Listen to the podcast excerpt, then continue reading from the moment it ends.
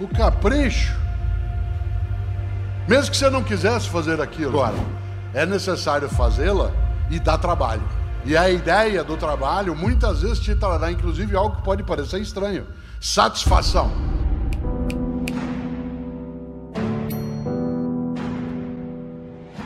Nesta hora, claro, vale trazer isso à tona. Os bombeiros lembram isso sempre e é verdade. O Corpo de Bombeiros costuma dizer: nenhum incêndio começa grande. Todo incêndio começa com uma faísca, uma fagulha, um disparo. E o desleixo, a falta de zelo, a proximidade com a mediocridade no afeto, na convivência, na política, na profissão, na religião, na amizade, vem sem que a gente necessariamente imagine que poderá ter o efeito que tem. Essa é a razão pela qual fez muito sucesso esse ano um vídeo que foi postado numa das minhas redes em que eu falo sobre a importância de lavar louça. Pode parecer estranho alguém da área de filosofia falar sobre isso, mas eu não falava ali sobre lavar louça em si.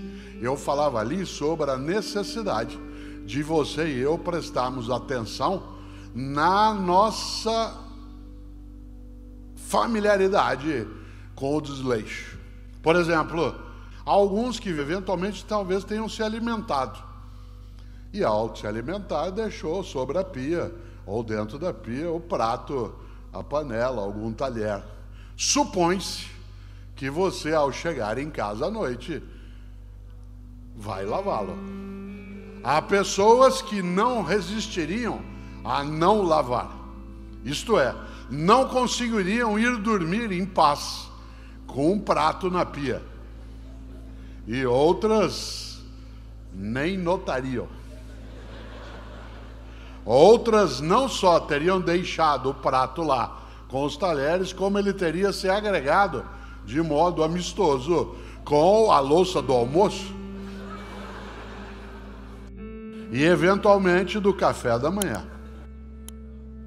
Como já está lá e você passa e vê aquela pilha e diz, ah, daqui a pouco eu lavo, e às vezes sai e não o faz, você vai se acostumando com aquela paisagem indecente.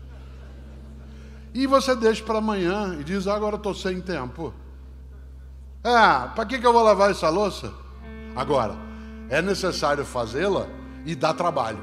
E a ideia do trabalho muitas vezes te trará, inclusive, algo que pode parecer estranho: satisfação. Chego eu em casa e tenho lá uma louça para lavar.